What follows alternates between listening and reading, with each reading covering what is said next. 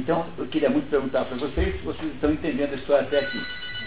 Acabou metade da história em que o nosso herói Julien uh, aí Sorel, ele vai ocupar um cargo importante em Paris, na casa de um sujeito muito importante, e ele faz aí uma última visitinha à sua antiga amante, de, de quem agora ele aparentemente gosta realmente.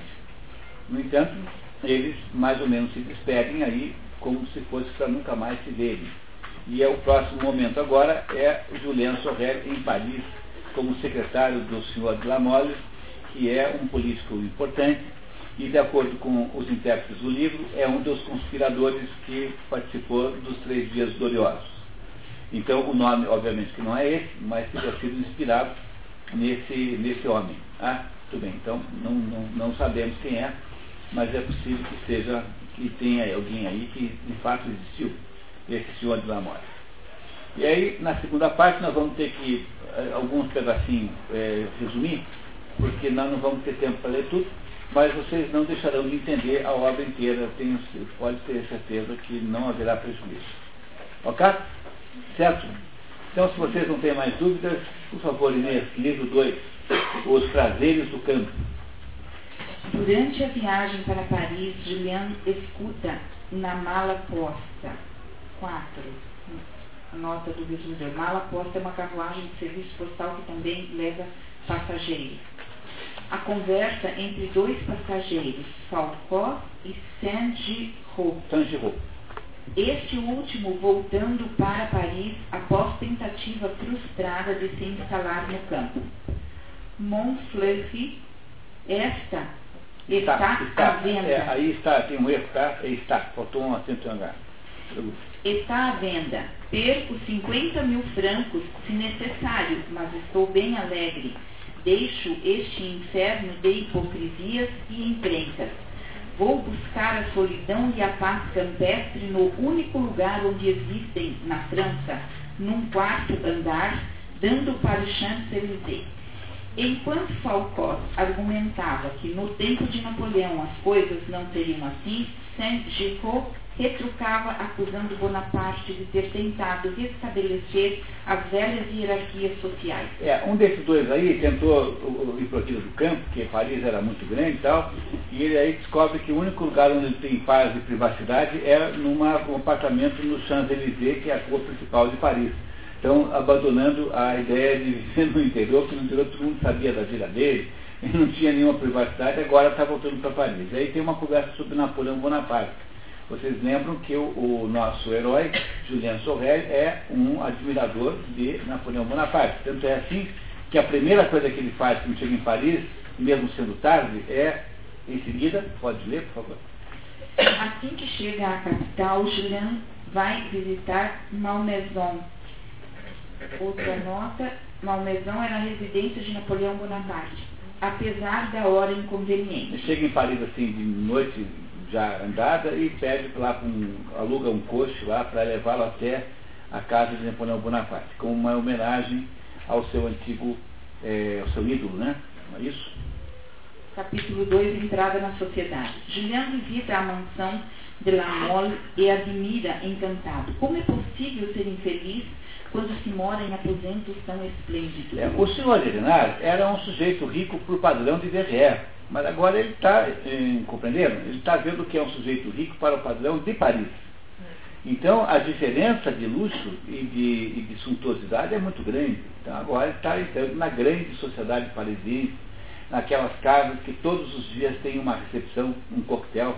Então, reúnem-se as pessoas da sociedade parisiense, ficam lá, tocando piano, conversando, falando mal dos outros, né? todo dia, entendeu? A vida dos grandes salões, a vida social, né?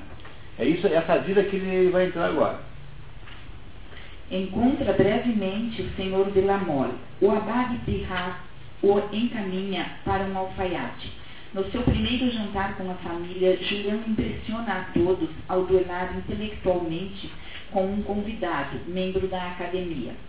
Os modos desajeitados deste jovem padre talvez escondam um homem instruído, disse à marquesa o acadêmico que se encontrava perto dela. Ele não é padre, mas ele é chamado assim apenas por conveniência, né? Ele é um, seminarista. Né?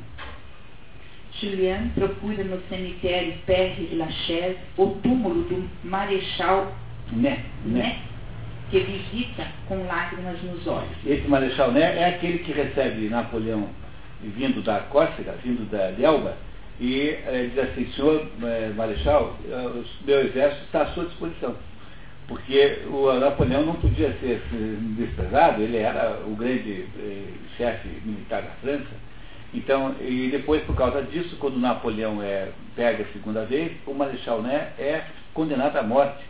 E quando está no, vai ser fuzilado, né? E aí vai ser condenado à morte, ele diz assim, sem venda, direto no peito. Ficou famosíssimo por ter dito essas palavras, que são de uma bravura pessoal extraordinária, né? Por isso é que ele vai com lágrimas nos olhos visitar o túmulo do Marechal Ney, que havia sido, digamos assim, um, uh, um sujeito fiel a Napoleão até ao ponto de morrer, por, per, per, per, como ele, José Sorral faria. Não é isso? Capítulo 13, os primeiros passos. Julien faz o primeiro contato com os filhos do casal de Lamolle, Mathilde e Norbert, que o convida a cavalgar. Julien cai no ridículo ao cair do cavalo logo na primeira saída com Norbert. No dia seguinte, tenta corajosamente de novo e consegue cavalgar sem incidente. Vinte vezes Norbert viu Julien a ponto de cair, mas, enfim, o passeio terminou sem acidente. Na volta, o jovem conde disse a sua irmã, apresento-lhe um sujeito audaz e temerário. Ele impressionou bem a família Lamolle? Impressionou bem? Primeira noite ele debate lá com a Radene, com um sujeito, portanto, intelectual, né? E sai bem. No segundo dia ele cai do cavalo, mas ele insiste e acaba então vencendo e não cai mais. E o irmão da Matilde, por exemplo, a irmã dele, diz que ele é um sujeito que tem nobreza. Não é? Isso. Muito bem. Capítulo 4, a mansão de Lamolle. As reuniões sociais nos salões dos de Lamolle atraem a aristocracia parisiense, que parece a Julien fútil e tediosa. A senhorita de Lamolle era o centro de um pequeno grupo que se formava quase todas as noites atrás da imensa poltrona da marquesa. Que é a mãe dela, né? Senhorita da Mole é a Matilde, não é isso? Uhum. Tá. Aí encontravam-se o Marquês de Croisenois, Croisnois, Croisnois, o Conde de Cailus, Caylus, o Visconde de Luz e dois ou três outros jovens oficiais, amigos de Norbert ou de sua irmã. Julian não consegue participar ou entender o grupo. Era como uma língua estrangeira que ele compreendesse sem poder falar. Capítulo 5. A sensibilidade e uma grande dama devota. Julian capta a confiança do Marquês, que cada vez lhe confia trabalhos mais e mais espinhosos, como vistoriar suas terras na Bretanha e na Normandia. O abade Pirard, preocupado com sua formação, o levara a várias sociedades de jansenistas. Julian surpreendeu-se. A ideia de religião estava invencivelmente ligada, no seu espírito, à de hipocrisia e de esperança de ganhar dinheiro. Ele mesmo admirou esses homens piedosos e severos que não se preocupavam com o orçamento. Eram verdadeiros religiosos, verdadeiros é, jansenistas. Um mundo novo abria-se diante dele. Conheceu entre os jansenistas um conde Altamira que tinha cerca de seis pés de altura, 1,90m. liberal, condenado à morte no seu país e devoto. Esse estranho contraste, a devoção e o amor à liberdade, causou-lhe impressão. Apesar de estar progredindo, Julian se sente isolado e sofre com a solidão. Capítulo 6 Maneira de pronunciar. Certo dia, Julian ofendeu-se pelo olhar e as injúrias de um desconhecido num café e o desafia para um duelo. No dia seguinte, ao procurar o desafeto no endereço indicado, descobre que quem o havia ofendido era o cocheiro do dono da casa, um diplomata chamado senhor de Beauvoisis. Beauvoisis. Beauvoisis. Julian, furioso por descobrir a baixa extração social do seu ofensor, agride o cocheiro e o diplomata. Tomando as dores do empregado, aceita, aceita duelar com Julian, que é ferido com um tiro no braço. Ao descobrir a condição social de Julian e para não parecer ter duelado com um empregado doméstico, o senhor de Beauvoisis começa a espalhar o boato de que Julian é filho natural do Marquês de Lamole. Este último não acha a ideia de todo má. Entendendo? Agora, passado mais uma semana, ele virou filho do Marquês. Né? Porque ele brigou lá com o outro, e o outro, hora que descobriu que brigou lá com, com, com o secretáriozinho, você não pode, na regra do duelo, aliás, eu sou o maior adepto disso, acho maravilhosamente bem desenhado. Ah, para que, que você vai enriquecer advogado? Tem um problema com não sei quem, pronto, seis da manhã, floretes ali no parque da cidade. Né? Né? Na, na, Praça dos Pioneiros, seis da manhã, floretes. Né? Não é isso? É muito melhor. Dois cavaleiros deviam fazer assim. Mas na regra do, do, do, do, duelo, você tem direito de recusar um desafiante que está abaixo da sua condição social. É, do mesmo modo que o Mike Tyson pode é, dizer que não vai lutar com o fulano que é preso peso-pena. Porque, porque não fica ridículo o Mike Tyson brigar com um sujeito de 70 quilos, 50, 68 quilos, 70 quilos. Então, a mesma coisa acontece com o duelo. Você tem, você tem o direito de só duelar com alguém que é do seu próprio nível social. E aí, então, para não ficar mal para ele, diplomata, Beauvoisis, né, ele espalha que o Julien Sorel é filho do Marquês de Lamore, e o Marquês de Lamore não acha má a ideia, embora não confirme, mas acha que isso pode servir politicamente de alguma maneira. Porque vocês verão depois. Capítulo 7, uma crise de gota. O Marquês envia Julian à Inglaterra com a missão de frequentar a embaixada da França durante dois meses. Sem entender bem a tarefa, Julian julga ter lá ido para ser iniciado na alta presunção, sobretudo pelo convívio com príncipes russos no estrangeiro. O senhor não compreendeu o século, dizia-lhe dizia o príncipe Coraçó. Faça sempre o contrário do que esperam que faça. Julian vai também visitar na prisão o filósofo Philippe Van, ao sair da visita, Julian conclui: Eis o único homem alegre que conheci na Inglaterra. É porque está preso não precisa comer aquela comida que eles comem lá. Certamente deve ser essa a explicação de por que, esse é o único sujeito alegre na Inglaterra, o único que não tem que comer aquele, aquela culinária inglesa lá, que seguramente vocês compreenderiam por que, que é assim. Tá? Na sua volta, o senhor de Lamole lhe confere uma condecoração por serviços diplomáticos como forma de melhorar as credenciais sociais de Juliana. Ele passou um tempinho lá na embaixada, batendo papo, quando voltou recebeu uma condecoração. Você não acha que o mundo ajuda esse menino? Não, não parece que o. Agora ele já é pretenso filho natural do Marquês e já é um sujeito condecorado, já tem um mérito né, socialmente reconhecido como tal. Né? Né? Muito bem. O senhor Valenor, empossado prefeito de Verrières no lugar do senhor de Renal, apresenta-se ao senhor de Lamole. Julian aproveita para reivindicar o cargo de diretor do asilo de Verrières para o seu pai. Adentro não ficou com ressentimentos uh, com relação a, ao pai. Né? Tanto é que pede lá ao novo prefeito, o senhor de Renal. Agora só é fabricante de prédios, não é mais prefeito. Então tenta, tenta ajudar o pai, né, politicamente. Muito bem. Capítulo 8. Qual a condecoração mais honrosa? Convocado contra sua vontade para uma grande festa na residência do senhor Pierre, Julien passeia pelo salão e ouve comentários sobre a beleza das mulheres presentes, entre as quais Mathilde sobressai. Conversando com Julian, para inveja de todos os pretendentes, Mathilde pensa a propósito do conde de Altamira presente, que é a pena de morte, é a única grandeza que não se compra. Quer dizer, tudo se compra a títulos, condecorações, nobreza, mas a pena de morte não. Mas o que ela quer dizer com isso? Vai explicar em seguida. Raciocina. Um título de barão, de visconde, isso se compra. Uma condecoração, isso se dá. Meu irmão acaba de ganhar uma. E o que fez? Ela é irmã do Norberto, né? Ela é filha do Marquês, né? Não é isso? Essa Matilde. Esperançosa, enfim, de conhecer alguém fora do comum, Matilde pede ao Marquês de Croisnois que convide Altamira para conversar. Altamira é aquele fulano que está condenado à morte no seu país, que mede 1,90m, né? não é isso? Lembra desse fulano que está lá? Que é uma pessoa diferente da média daqueles frequentadores. Enquanto o escuta, medita. Quem entre eles, os jovens presentes, poderia fazer-se condenar à morte, mesmo supondo todas as condições favoráveis? E lembra-se do aborrecimento que a espera se se casasse com o tedioso Marquês de Croisnois, um dos seus pretendentes com mais chances.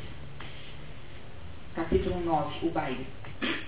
Durante o baile, Matilde cura o tédio das conversas mundanas, prestando atenção na conversa sobre Danton que Julien trava com o conde de Altamira. Danton é uma personagem da, da Revolução Francesa que foi mandado matar pelo Robespierre, pelo Saint-Just, que não era nem santo nem justo, né? Saint-Just não era nem santo nem justo, ao contrário. Né? Tá? Hoje estou terrivelmente fofoqueiro, você reparou uma coisa? E o, e, o, e o Danton era um tipo populista, assim, que a, acabou sendo vítima da, do próprio populismo. Tá? Tem um livro, um filme maravilhoso sobre essa história, daquele polonês Andrei Weiner, chamada Danton, que conta bem essa história, baseado na peça do Blücher, que é um autor alemão chamado Danton, escreveu um livro chamado Danton, que é uma das histórias mais interessantes da Revolução Francesa. Então está lá a Matilde de olho no Marquês de Altamira. Por quê? Porque o Marquês de Altamira ele parece um sujeito exótico, diferente daquela nobreza fútil que frequentava a casa dela, que era uma nobreza assim, de aparências, títulos eh, comprados, né? todo mundo ali é falso. E ela está querendo saber onde é que tem uma pessoa real, verdadeira, a Matilde. Né? Então ela está ali de ouvido na conversa entre o, o, o, o Julian Sorrel e o, o Conde, né? Altamira. Os dois homens a desconsideram, apesar de ela tentar se insinuar na conversa. Altamira julga, julga os salões de Paris desprovidos de espírito e dominados pela vaidade. Falam sobre dilemas morais. Altamira diz ter sido condenado à morte por não ter mandado cortar três cabeças nem distribuído os milhões de um cofre de que tinha a chave. Julian replica dizendo, na época, o senhor não conhecia as regras do jogo. Hoje em dia, Altamira insiste que Julian só o entenderia depois que tivesse matado um homem num duelo. Julian responde: Ora, quem quer o fim, quer os meios. Se eu não fosse uma criatura insignificante e tivesse algum poder, mandaria enforcar três homens para salvar a vida de quatro. Matilde fica chocada e se afasta com seu irmão. Julian diz ao conde: Que belo baile! Não falta nada. Falta o pensamento, respondeu Altamira. Então, o que, é que vocês acham agora dessa declaração do Julian, dizendo que ele não iria hesitar em tomar qualquer medida na medida que ela justificasse um fim mais importante do que ela própria. É, não é o Napoleão Bonaparte que faz isso? O Napoleão Bonaparte, para você ter uma ideia, naquela campanha da Rússia, lá na volta tiveram que atravessar um rio congelado, morreram ali mil e dois mil soldados só naquela tentativa de passar o rio. É, o Napoleão é o homem que age assim, quer dizer, temos que, para ganhar a guerra, mataremos até o último homem, mas temos que ganhar a guerra, não é isso? Ele não é o Napoleão perfeito? Muito bem, tá? Continuando. Ao chegar em casa, trazido na carruagem do conde Julian, que na antevéspera havia assistido à tragédia de Casimir de Lavigne, Marino Saliero, medita sobre o sentido da aristocracia. Uma conspiração aniquila todos os títulos conferidos pelos caprichos da sociedade. Julian passa a noite lendo sobre a Revolução. Olha aí, ó. Não é o revolucionário potencial? Não é? Ele é admirador de Napoleão, ao mesmo tempo que ele acha que os fins, eh, os meios são compensados pelos fins, portanto, e ele está aí ele, lendo cada vez mais assuntos revolucionários. Não é, não é o que o Villeneuve Sorrel é? Muito bem, tá? Continuamos. No dia seguinte, Matilde encontra Julien concentrado nos seus estudos na biblioteca. Tenta chamar a atenção, mas nota que o perturba. Julien percebe que a rainha do baile no dia anterior agora tinha um olhar quase suplicante. Epa! Epa.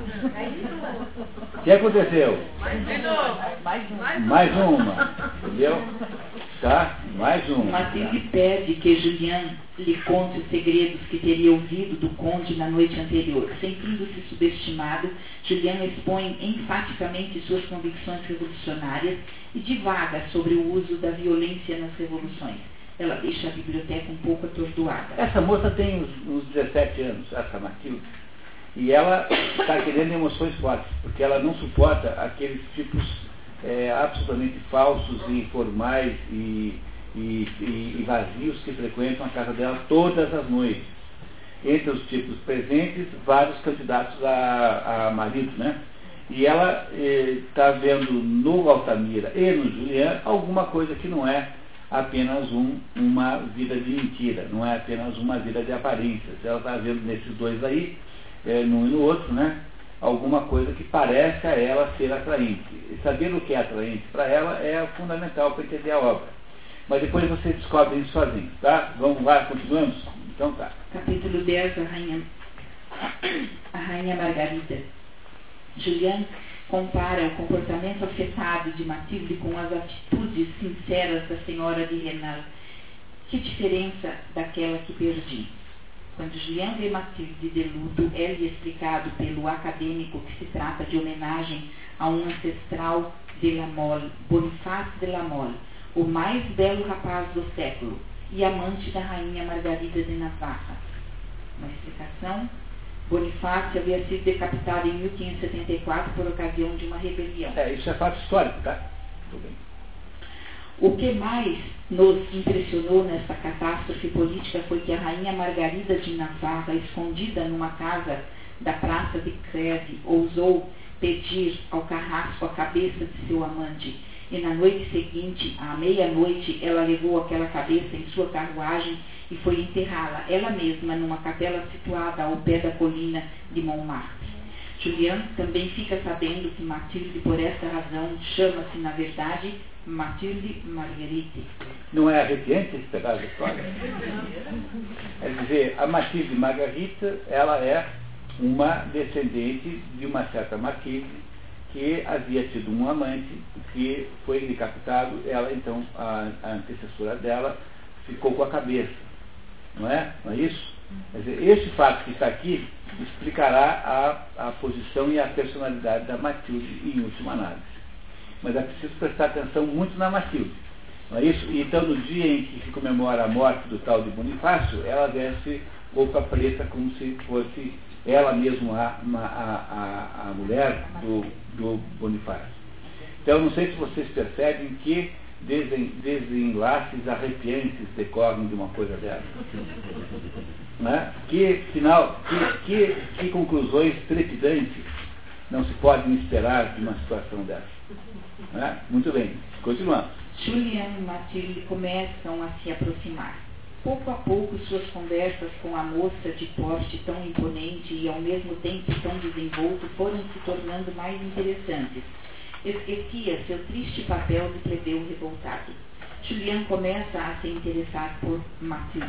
O fato é, é que é vinda, vou possuí-la, depois vou-me embora e ai de quem me perturbar em minha fuga. Não é possível, verdade? Não é possível um sujeito assim. Está vendo que dizer, não é a mesma história da outra vez? Quer dizer, ele acha o seguinte fuga, né? Que ele não vai... É, entendeu? Aquela fuga com os cachorros. Né? né? Não é isso? Quer dizer, ele está tá, tá se aproximando da Matilde porque ele gosta dela?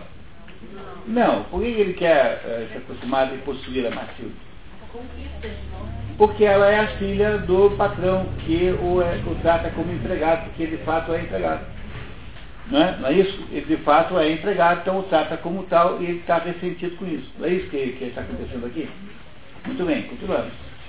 Essa ideia tornou-se a única preocupação de Julian. Não conseguia pensar em mais nada. Seus dias passavam como horas. Capítulo 11, o império de uma mocinha. Matilde ironiza constantemente seus pretendentes insípidos. Qual deles teria a ideia de fazer alguma coisa extraordinária? Aqueles chatinhos, aqueles eh, né, granfinos que frequentavam a casa dela, quais desses daí é que lhe fazer alguma coisa realmente extraordinária? Eles não fazem nada, eles ficam só recebendo títulos de mentira e se exibindo. Por causa do tédio que eles lhe inspiram, Matilde tem um interesse crescente na companhia de Julian e decide que o ama. Não, é, não adianta, nunca vou conseguir amar Croix-Noir. Feliz e tutti quanti. São perfeitos, perfeitos demais, talvez. Enfim, aborrecem-me. Capítulo 12. Será um Danton? Matilde especula sobre a viabilidade de se casar com um homem pobre. É, o Julian é um coitado, né? É, mesmo que o pai dele tenha alguma coisa, ele perto do Lamole é um sujeito assim, miserável tal. A propósito de uma conversa sobre Julian, seu irmão a adverte que, em caso de revolução, ele os guilhotinaria a todos. Mas se... Só um minutinho. Quer dizer, o irmão Norberto já percebeu alguma coisa sobre o Julian Sorrelli. Né? Quer dizer, esse sujeito aí parece perigoso. Né? Será que não é um Danton? Será que não é alguém que, quando o poder seria implacavelmente cruel? É, ele, o, o Roberto percebe no, no Julien traços dessa, desse ressentimento é, é, perigoso, desse ressentimento virulento, não é? sempre a ponto de explodir. É isso. Muito bem. Matilde compara a energia de Julian à mesmice dos seus pretendentes que, ao perceberem Julian um competidor, o desvalorizam perante Matilde, criticando o seu jeito de padre, humilde e hipócrita. Ela os repele e confunde com sarcasmos.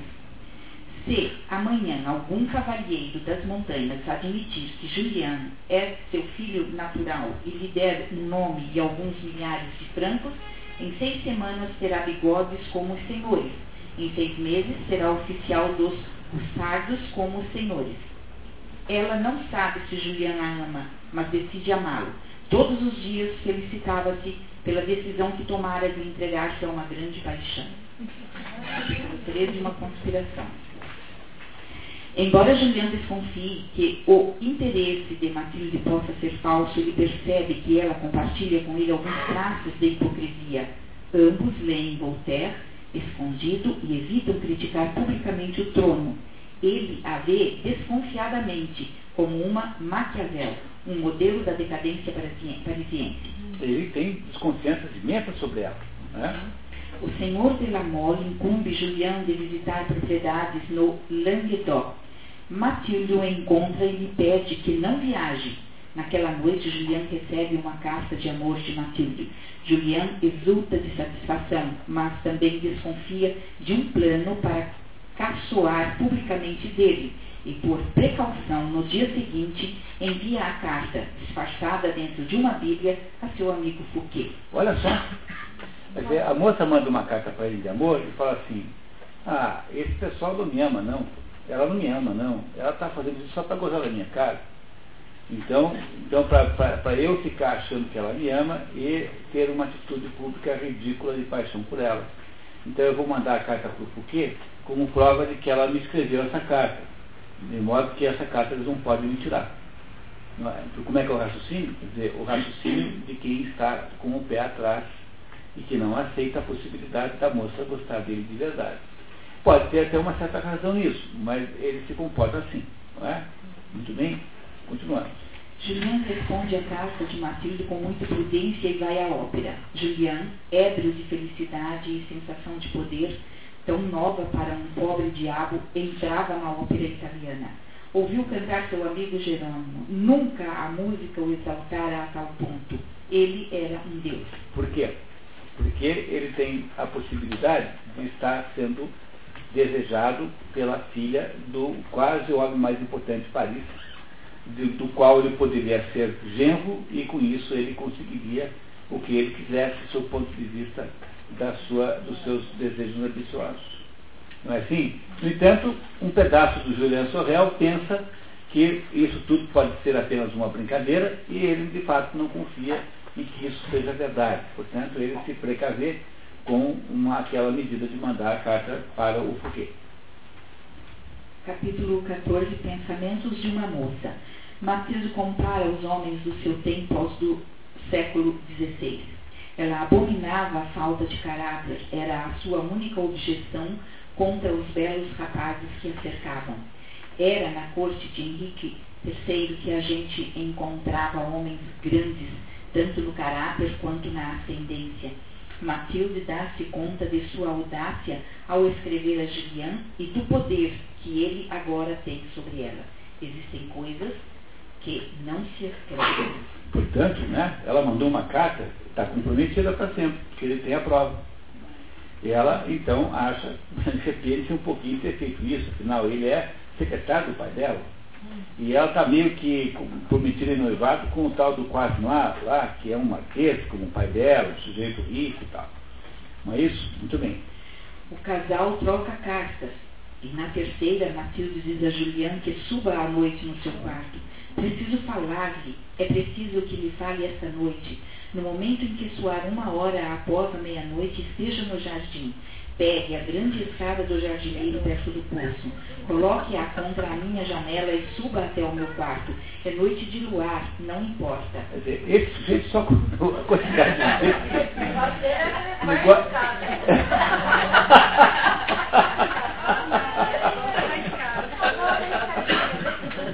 Negócio, é verdade, é, é verdade. Eu me fico confundido verdadeiramente assim. Vamos ver. É, olha só o que ele vai fazer. Preste atenção nessa agora. Capítulo 15. Será uma conspiração? Juliano desconfia de uma armadilha de que será flagrado escalando a casa pelos amigos parisienses de Matilde, podendo ser morto ou ridicularizado publicamente. É uma noite de luar, né? Na hora que estiver no meio, esse cara, todo mundo sai atrás de uma árvore e começa a rir. Né? Olha o palhaço achando que ela vai eh, recebê-lo no quarto dela, entendeu? Então quando ele abre a janela, alguém diz, buh! Né, que cai lá de cima. Então é isso que ele pensa que vão fazer com ele. Tá, tá compreendendo isso? Tá? Muito bem. Está claro, querem arruinar-me ou pelo menos zombar de mim. Primeiro, quiseram me pegar com minhas cartas. Elas se mostraram prudentes. Pois bem, precisam de uma ação mais clara que o dia.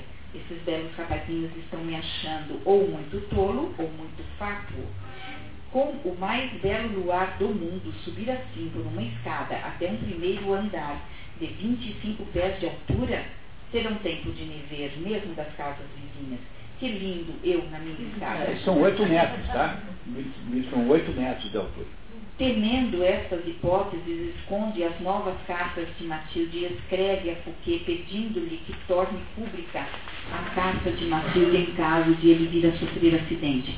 No jantar da noite combinada, Julian verifica a escada ao lado da casa e lembra-se da semelhança com o episódio da senhora de Renal. Capítulo 16, uma hora da manhã. A uma hora da manhã, Julian, com duas pistolas no bolso, escala até o quarto de Matilde. Julian estava muito embaraçado, não sabia como comportar-se, não sentia amor algum. No seu embaraço, achou que precisava ousar. Tentou beijar Matilde. No início, ela recusa seus avanços, insistindo em que ele reponha a escada no chão por meio de uma corda. Quando ela lhe pede as suas cartas, Julian lhe conta as precauções que havia tomado. Julian está mais contente por ter dobrado uma moça de nascimento nobre do que pela expectativa amorosa. Está vendo, Renato? Novamente, não é possível uma coisa dessa. Quer dizer, o que, que ele queria? Ele queria apenas impor-se à moça, porque a moça era socialmente superior a ele, e a moça então significava então uma, uma espécie de conquista, né? Não é isso? Mas ele não sabe bem o que fazer com ela. Para variar. Muito bem. Matilde começa a se dar conta da loucura de que havia feito de se pôr nas mãos de Julian. Mais por obrigação do que por amor, Matilde torna-se sua amante. Ela está em dúvida sobre se o ama. Esse é um ponto bem importante isso. Vocês acham que a Matilde ama o Julian? Não. Por que que não? Queria ouvir um homem e uma mulher dizendo isso. Pode ser você, ó. decidiu amar ele. Decidiu? Ela toda vez fala. Né? Você não decide amar, você ama ou não ama? Não tem uma decisão? Acho que não é. É isso? Cláudia, por que, que ela não ama? Eu acho que ela se identifica, ela, ela queria aquele, aquela, ela queria sentir, ela queria se identificar com aquela história. Forte. É. é Ela estava querendo uma emoção. Exato. O que, que você acha? A coisa que ela queria é uma aventura, né? Porque ela estava cansada daquele pé lá, dos rapazes lá. Parece que é assim, coisa. que é isso que a Matilde sente, quer dizer, o desejo de ter, para quebrar o tédio, né? Tem um filme aí muito divertido de um sujeito que quer matar o presidente dos Estados Unidos, é, o, é aquele Ma- Malkovich, aquele ator João Malkovich. Aí ele arma lá um negócio de matar o presidente e o, o Clint Eastwood, que faz o papel do bonzinho, né? Pergunta para ele assim, mas por que, que você quer matar o presidente? Falou assim, ah, para compensar o tédio. é uma boa razão, né? Para compensar o tédio, ele está tão chato a vida. Eu tenho que fazer alguma coisa que me divirta. Não é possível não ser assim. Muito bem, então tá, já sabemos um pouquinho mais sobre o Matias, mas vamos ver para onde é que isso vai, tá? Continuamos. Alguém não está entendendo a história? Então tá, então vamos lá. Capítulo 16, uma hora da manhã. A uma hora. Não, já foi. Ah, já foi. Capítulo 17. Uma velha espada. Nos dias seguintes, ela o trata com total frieza e Julian se pergunta sobre o significado de tal comportamento. Na verdade, Matilde está com sua vaidade destruída. Ela se pôs sob o poder de um homem. Julian é o primeiro amor de sua vida. Na medida em que Julian se vê envolvido com ela, começa a amá-la apaixonadamente. Mas as conversas entre os dois evoluem para a raiva e para o despeito. Numa conversa dura na biblioteca, Matilde diz a Julian: Estou horrorizada por ter me entregado ao primeiro que apareceu, disse Matilde, chorando de raiva contra si mesma. mesma. Julian exclama: O primeiro que apareceu? E lança-se sobre uma velha espada presa à parede, mas recua. Teria sido o mais feliz dos homens se pudesse matá-la. Com a reação emocional de Julian, as lágrimas de Matilde secam automaticamente. Julian está confuso, mas Matilde não está. Ela gostou de ser quase morta? Por que, que ela gostou de ser quase morta? Se a tese de vocês três está certa, ela na verdade só quer, só quer aquela emoção, né? Então todas as vezes que a emoção desaparece, fica tão tedioso como nos outros casos. Mas aí uma ameaça de morte não é uma boa emoção? Não é? Pois é, tem alguma coisa meio sadomasoquista nisso, né? né? Não é? Tem uma coisa meio. Bom, mas vamos lá, continuamos. Capítulo 18. Momentos cruéis. Matilde conclui. Ele é digno de ser meu senhor, já que esteve a ponto de me matar. Quantos belos rapazinhos da sociedade seria necessário fundir para se chegar a tal movimento de paixão? É preciso confessar que ele estava bem bonito no momento em que subiu na cadeira para repor a espada exatamente na posição pitoresca escolhida pelo decorador. Afinal de contas, não fui tão louca em amá-lo. Dias depois, Matilde caminha com Julián pelo jardim, fazendo-lhe confidências provocadoras sobre suas antigas veleidades de amor. Julián fica enciumado e, como nunca havia lido romances, declara ingenuamente seu amor a Matilde. E a senhorita não me ama mais, eu que a adoro.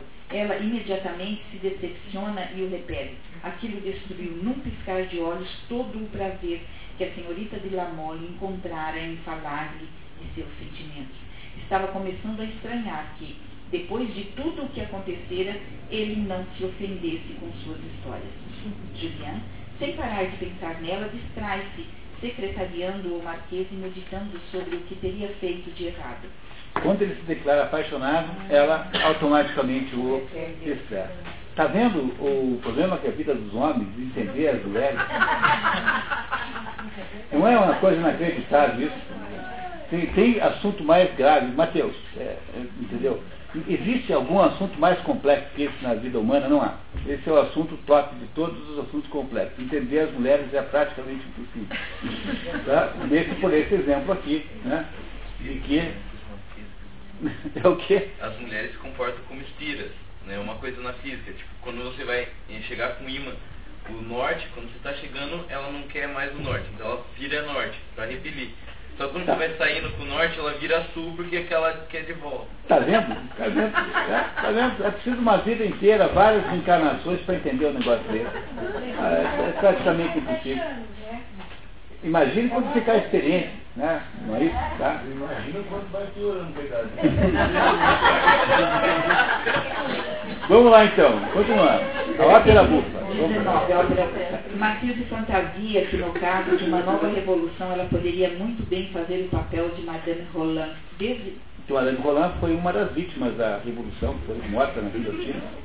Desenhando ociosamente, ela percebe que desenhou o retrato de Julian. Na ópera, com sua mãe, Matilde ouve uma cantilena de amor que aplica a si mesma. Devo punir-me, devo punir-me, se trocou a mãe. Na medida em que essas emoções se acumulam, ela vai conhecendo o amor verdadeiro e não o amor intelectual. Julian, por sua vez, afunda-se em baixa autoestima, pensando mesmo em suicídio. Numa noite, cedendo à tentação, Juliana escala novamente até o quarto de Matilde, que o recebe apaixonada e se declara submissa. Castigue-me pelo meu orgulho atroz, dizia ela, estreitando-o em seus braços até quase sufocá-lo. Você é meu senhor, eu sou sua escrava. É preciso que eu peça perdão de joelhos por ter desejado revoltar-me. Quando Julian passa ao amanhecer, ela atira pela janela um maço de seus cabelos como símbolo de submissão. Dois dias depois, no entanto, Julian se surpreende mais uma vez com a mudança de atitude de Matilde, que volta a desprezá-lo e conclui que ela não o julgava suficientemente excepcional para justificar todas as loucuras que fizera a seu favor. É por isso que a, a ópera diz La donna è mobile, qual piuma o vento. Né? Quer dizer, essa mobilidade feminina é típica da, da personalidade lunar. A lua tem quatro fases. Então as mulheres têm variação de fase conforme a lua. É natural, é da natureza feminina isso. Mas o Juliano não entende mais nada, porque ele não entende uma mulher que se declara apaixonada num dia, no outro dia o, o, o, o repudia e assim por diante. Não é isso? Bom, essa história, essa, esse jogo de gato e rato não vai eh, muito longe. Já verão por quê. Né? Porque haverá aí logo a intervenção de um fato novo é, espetacular. Então vamos ver que fato é esse. O capítulo 20, o vaso japonês. Julian se sente em desgraça nos salões na medida em que Matilde volta a dar atenção aos jovens aristocratas. Julian os evita. O pobre rapaz ainda tinha pouco traquejo, de maneira que foi perfeitamente desajeitado, como todos notaram quando se levantou para deixar o salão. Finalmente, Matilde procura e diz: Eu não o amo mais, senhor. Minha imaginação insensata enganou-me. No momento de ruptura, Matilde o agride de forma odiosa, embriagada da recuperação de sua independência. Quero curar para sempre o seu pequeno amor próprio das ideias que foi capaz de formar a meu respeito. Alguns dias depois, Julian quebra, sem querer, um vaso japonês em presença de Matilde, simbolizando o que havia acontecido entre eles. Matilde, que detestava o vaso, expressa satisfação. A paixão contrariada de Juliano, no entanto, não para de crescer no seu íntimo. A história será interrompida agora por um novo, não esse que eu prometi para vocês, mas outro que nós vamos passar por cima, porque ele não é essencial na história. Vamos fazer um pouquinho de resumo aqui agora. E que o Marquês de Lamole, que é um dos conspiradores, eh, na verdade, dos Três Dias Gloriosos, manda o Julian, que tinha uma cabeça muito boa, a presenciar uma reunião de conspiradores e nessa reunião de conspiradores fazer a ata mentalmente.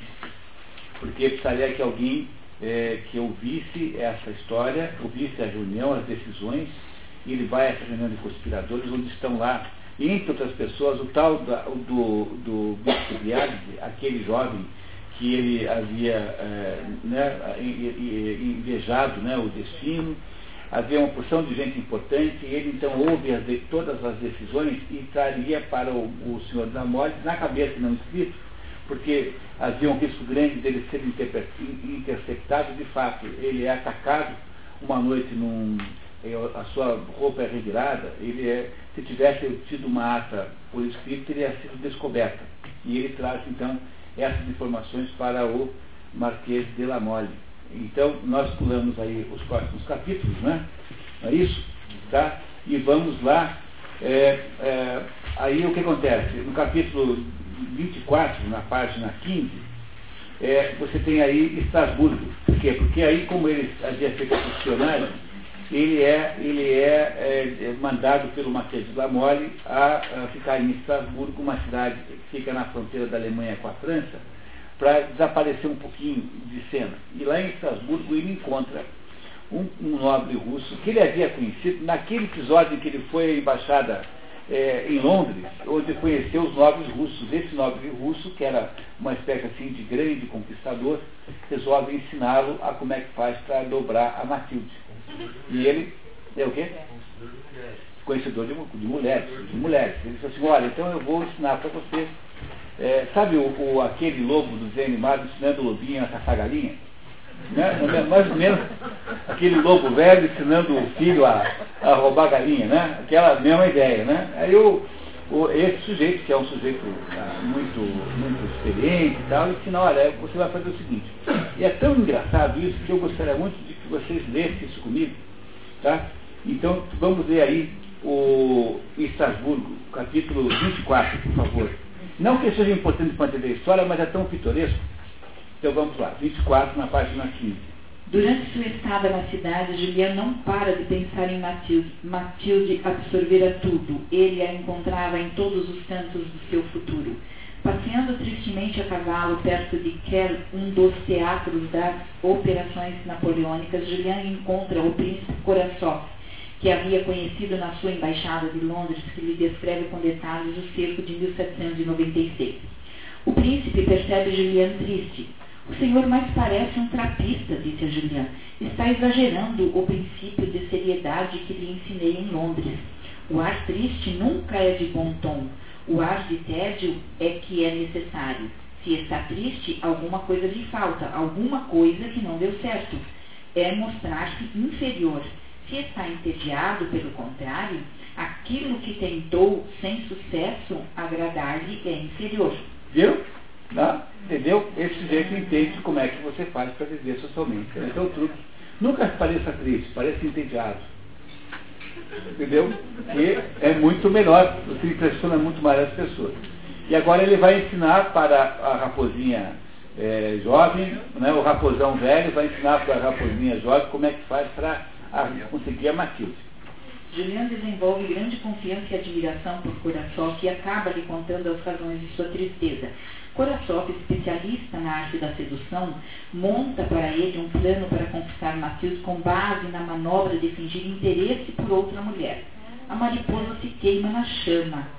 O plano consiste em Julian ver Matilde todos os dias e cortejar ostensivamente outra mulher, enviando-lhe na exata sequência cópias de 53 cartas de amor que o príncipe lhe entrega. Voltando a Paris, Julian, seguindo o plano de Curaçao, escolhe como alvo e ainda a ainda jovem senhora de Fervac, viúva de um marechal. Então, ele o alvo, que é essa senhora de Fervac, e vai então mandar as 53 cartas para a viúva de Fervac. E começa a fazer isso. Só que ele, ele copia as cartas sem prestar atenção, e ele não lê as cartas que a Fervac manda para ele de volta, porque ele fica interessado na Fervac. E ele acabou, na hora que ele faz a cópia, ele não se ele não presta atenção e em vez de botar, ele começa a trocar cidades, porque é óbvio que não é para copiar ipsis então ele, ele tinha que mudar a cidade para não parecer que era na Rússia e tal. Ele, não, não vai dando certo. O mais interessante é que entre as recomendações do Marquês está assim na hora de entregar as cartas, apareça sempre com um ar contrito, constrito. E se tiver alguma empregada, alguma criada observando, sempre a, a, a, faça assim nos olhos, enxugue os olhos, para que ela saiba que você tem chorado. Para que ela pense que ela irá correndo contar para a patroa que um homem com lágrimas nos olhos deixou aquela carta lá. O mais incrível de tudo é que o plano funciona absolutamente bem não é isso? E aí então vamos para o capítulo 30, um camarote na ópera Bufa. Não é isso? Não. É um pouquinho antes do Tédio, no capítulo 19, o Tédio. A senhora de Fervat, que está começando a envolver-se, lamenta que Juliana ainda não seja padre para calar a boca dos caluniadores. Seria tão fácil para mim fazer dele um vigário geral em alguma diocese de Paris mas o senhor Sorel é simplesmente e ainda por cima pequeno secretário do senhor Villamol. É desolador. Certo dia, Matilda vê Julian receber cartas da senhora de Fervac, cujos envelopes Julian havia sobrescrito a pedido da marechala, faz uma cena de ciúmes. Isso é coisa que não posso admitir, exclamou Matilde, apoderando-se da carta. O senhor se esquece completamente de mim, eu que sou sua esposa. Sua conduta é horrorosa. Matilde se atira a seus pés e Julian conclui. Aí, é, aí essa Aí está. Aí está essa orgulhosa aos meus pés. Funcionou. Pronto. Ela não havia dito que ele tinha que parar de ter, ter pretensões com ela, que ele tinha se enganado nas suas fantasias sobre ela, e agora está aí. Deu certo, o tal do conde russo lá sabia de fato do que estava falando. Então todo mundo amanhã começa a usar o teste aí, faz. Né? Não, não é isso? Tá? Muito bem. Aí vamos ao camarote na ópera bufa. Matilde abre nervosamente as cartas da Marichala, as lê com olhos cheios de lágrimas. O Senhor sabe que sou orgulhosa. É a desgraça de minha posição e mesmo de meu caráter, confesso. A senhora de Fervac roubou-me o seu coração. Teria ela feito a seu favor todos os sacrifícios a que este amor fatal me levou? Olha que pergunta extraordinária. que, será que ela fez os mesmos sacrifícios que eu? Quer dizer, eu adoro essa elegância. Né? Entendeu? Não é uma coisa maravilhosa uma mulher fazer uma pergunta dessa para um homem? Eu acho emocionante. Né? Julian a trata com frieza, apesar da tentação de ceder à paixão que o queima. À noite, ele aceita o convite da Marechala para acompanhá-la à ópera. No teatro, a senhora de Fervat diz a Julian: O senhor viu as senhoras de la Mole, disse-lhe. Estão na terceira fila. Imediatamente, Julian debruçou-se sobre a sala, apoiando-se com certa indelicadeza na frente do camarote. Viu Matilde. Seus olhos estavam brilhantes de lágrimas. Julian estava também morrendo de amor. Capítulo Pode continuar. 31. Amedrontá-la. Julian vai ao camarote da senhora de Lamole e encontra Matilde aos prantos. Apesar da tentação, sai sem lhe dirigir a palavra, com medo de trair o seu amor. Julian acha que tal confissão faria desaparecer o amor de Matilde. Se lhe falar, não terá mais como duvidar da minha emoção. O som da minha voz vai me trair. Tudo ainda pode desmoronar. Ele aprendeu, né? Que não é para declarar. Tá. Está convicto de que para manter o inimigo sob controle é preciso mantê-lo com medo. O inimigo só vai me, obede me obedecer na medida em que o amedrontar, então não se atreverá a me desprezar. Para ele é mais uma, uma campanha napoleônica que ele está dizendo. Não é? Matilde, desesperada com a continuidade das cartas à Marechala, encontra Julian na biblioteca e lhe propõe audaciosamente que ele a leve para Londres. Quer garantias, meu amigo? É justo. Leve-me embora. Partamos para Londres. Estarei perdida para sempre, desonrada. Julian fraqueja, confessa o amor de seu passado desafortunado, mas desta vez ela não o despreza. Parece que finalmente deu certo, né? Não é isso? Ele de fato a quer, ela aparentemente o quer. No entanto, não, a história não acaba aí. Vamos ver para onde é que nós vamos então. Capítulo 32, o tigre. Pela primeira vez Matilde conhece o amor. Como era preciso que o orgulho se manifestasse de algum modo, ela queria se expor com temeridade a todos os perigos que seu amor podia fazê-la correr. Ela logo engravida e diz a Julian, agora vai duvidar de mim? Não é uma garantia? Sou sua esposa para sempre. Matilde anuncia a intenção de escrever a seu pai para lhe pôr a par da situação. Eles não são casados, né? Vocês sabem, né? Eles são amantes, né? Julian, assustado, consegue que ela adie os planos uma semana. No entanto, assim que o Marquês recebe a carta, furioso, convoca Julian. Capítulo 33, o inferno da fraqueza. Na sua fúria, o Marquês desacata Julian com os maiores impropérios. Como? Minha filha vai se chamar Senhora Sorel? Como? Minha filha não será duquesa? Julian propõe ao senhor Villamol deixar-se matar por um dos homens do Marquês. Mate-me, disse Julian, ou faça seu criado matar-me. Precisando de conselhos, Julian procura o abade Pirrat, com medo do resultado. Um velhaco jesuíta conheceria os costumes mundanos e me seria mais útil. Para sua surpresa, o abade Pirrat não ficou muito impressionado pela confusão. É que o Pirrat não é jesuíta, né? Ele não, então ele achou, se fosse um velhaco jesuíta, ele me daria um conselho prático. Então ele não tinha muita confiança que o Pirrat pudesse ajudá-lo, porque o Pirrat afinal, não é um maquiavélico, né? como os jesuítas eram. Matilde, informada sobre a possibilidade da morte de Julião, diz a seu pai que se alguma coisa acontecer, ela portará luto como a viúva Sorel. Assim que Julián volta à mansão de La Mole, Matilde lhe ordena mudar-se para a propriedade de Villequier e deixar com ela o assunto. Capítulo 24 Um homem de espírito. Por causa da indefinição do Marquês, um mês se passa sem que a negociação avance.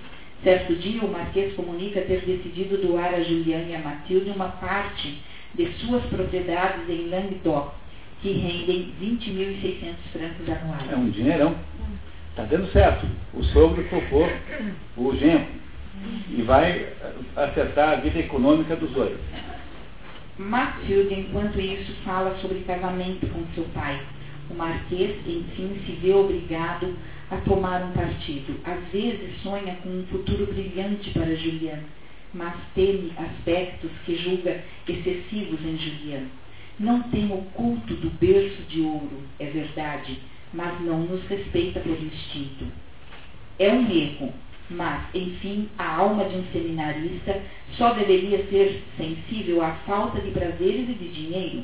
Ele, pelo contrário, não pode suportar o desprezo de maneira alguma. Após longas deliberações, o Marquês escreve uma carta à sua filha, oferecendo a Juliana um título de tenente dos Hussardos, o que faz dele o cavaleiro Julien Soler de la Vernelle. Pronto, agora ele virou um nobre. E é, e é oficial dos Hussardos, que é a tropa de elite do exército francês. Tudo que ele queria, agora ele largou o preto e ficou com o vermelho, não é isso? Matilde, muito feliz, lhe pede autorização para casar logo. Sem Rápido, né? Rapidinho então. Sem responder à filha, o Marquês ordena que, Julie, que Julian parta para o campo de Estrasburgo, onde sua guarnição estaria estacionada. Ele observa a Matilde que ela, de fato, não conhecia realmente Julian. Julian, por sua vez, crê que teve um final feliz. Afinal de contas, meu romance está terminado e o mérito é todo meu. Soube conquistar o amor desse monstro de orgulho. E aí tudo parece que deu certo para Julian Sorel, não faz, não fossem os fatos que tristemente irão ocorrer em seguida. Capítulo 35, uma tempestade. Em Estrasburgo, o novo tenente faz-se imediatamente respeitar, apesar de sua falta de formação militar e juventude. Mal tornara-se tenente, por favor, e há dois dias já estava calculando que, para ser comandante em chefe aos 30 anos, ao mais tardar, como todos os grandes generais, era necessário ser mais do que tenente aos 23 anos. Só pensava na glória e em seu filho. Ele é um homem ambicioso? Ele é, né? Muito bem. Juliano, no entanto, recebe surpreendente mensagem de Matilde. Tudo está perdido, venha o mais rápido possível. Assim que ele chega à mansão de La Mole, Matilde lhe mostra uma carta do pai, escrita imediatamente antes de partir para o local incerto.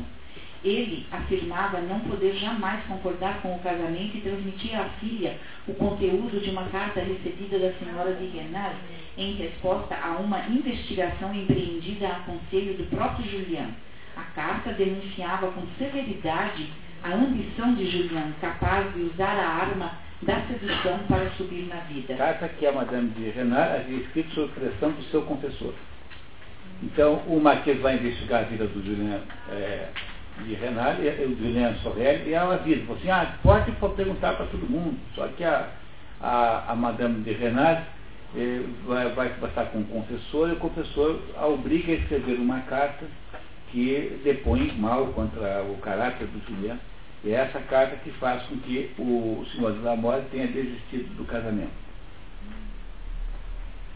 Assim que ouve estas palavras, Juliana apanha duas pistolas e pega a mala postal para Verrières. Lá chegando, no domingo de manhã, vai à igreja onde a senhora Villanal assiste à missa e lhe dá dois tiros. O primeiro perde-se, e no segundo ela cai. Detalhes tristes. Julian é imediatamente preso. A senhora de Renard está apenas ferida pelo segundo tiro, o que muito a aflige, porque que ela desejava a morte. Morrer pela mão de Julião é a maior felicidade. Remoía-se de arrependimento pela carta que escrevera sob pressão de seu confessor. Ao juiz, Julião confessa integralmente. Deseja a pena de morte que acha merecida. Matei com premeditação, disse-lhe Julião. Comprei e mandei carregar as pistolas de fulano, o armeiro. O artigo 1342 do Código Penal é claro.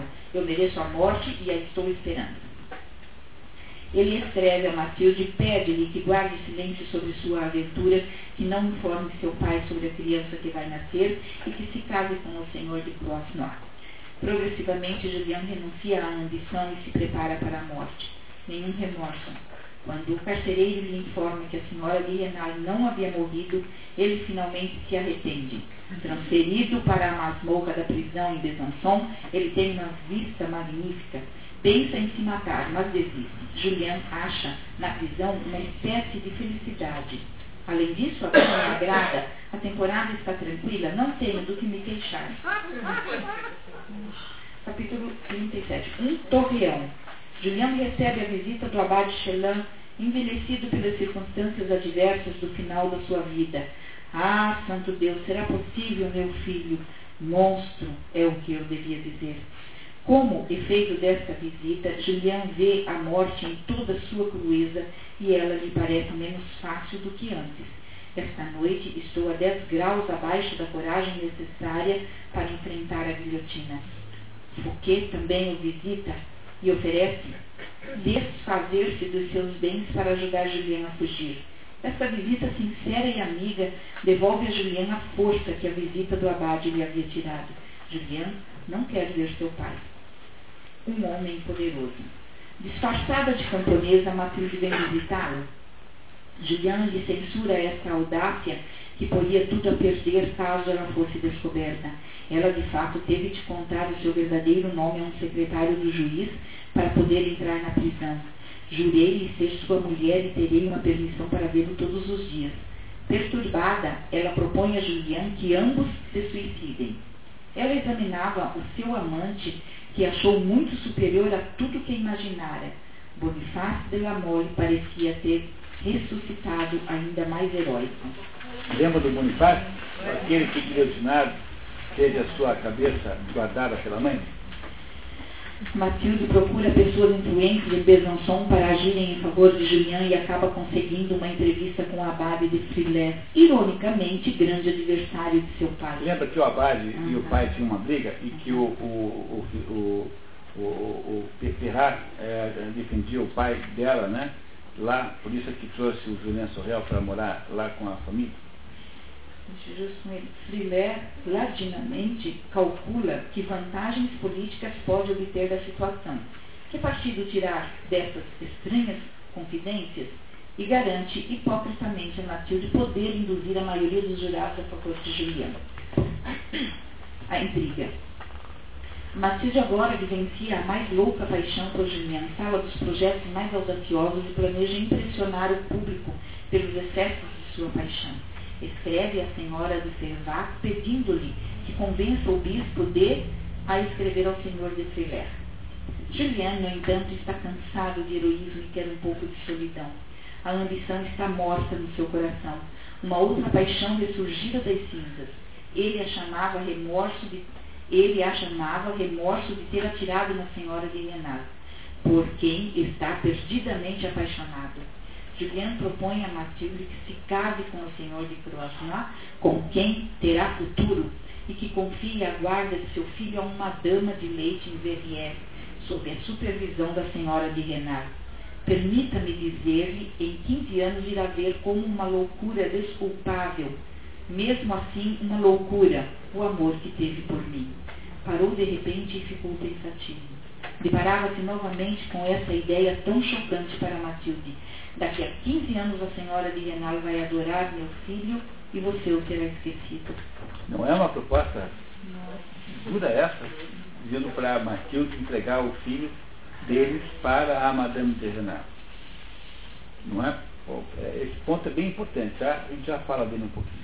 A tranquilidade. Em face do juiz e do advogado, Julião despreza os elementos de sua defesa Ele constata que só conheceu a felicidade na vida depois que foi preso e ameaçado de execução. É estranho que eu só tenha conhecido a arte de gozar a vida depois de ver meu termo se aproximar. O seu termo. O ver o seu termo se aproximar. vida, o É. final da vida. Uhum. Passa os dias fumando charutos holandeses que Matilde lhe manda. Enquanto isso, Matilde escreve anonimamente a cada um dos jurados pedindo clemência. O julgamento. É aberto o processo. Matilde traz o abade de Filés uma carta do bispo de primeiro prelado da França pedindo por Julian. Novamente, Filés declara encarregar-se do júri. Quando Julian vai ao tribunal, um murmúrio de interesse preenche a sala repleta de mulheres jovens que disputam lugar para assistir aos debates. Meu Deus, como é jovem! Mas é uma criança, é mais bonito do que no retrato.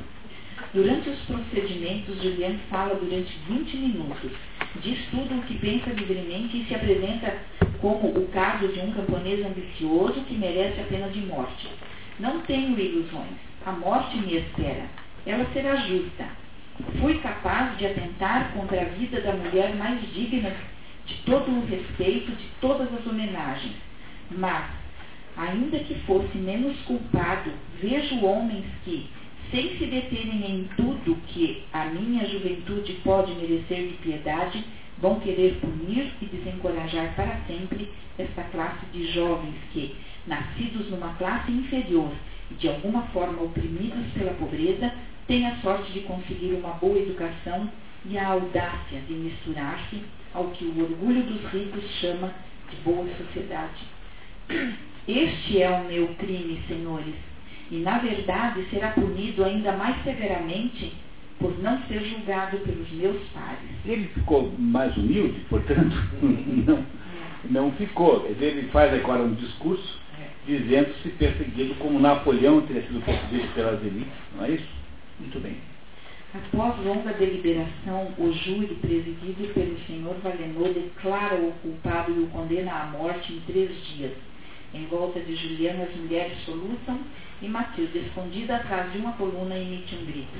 A senhora de Derby, presente, também chora. Julian desconfia que Valenor, seu rival no amor da senhora de Renal, havia se vingado. Porque o Valinor era o chefe do júri. Né?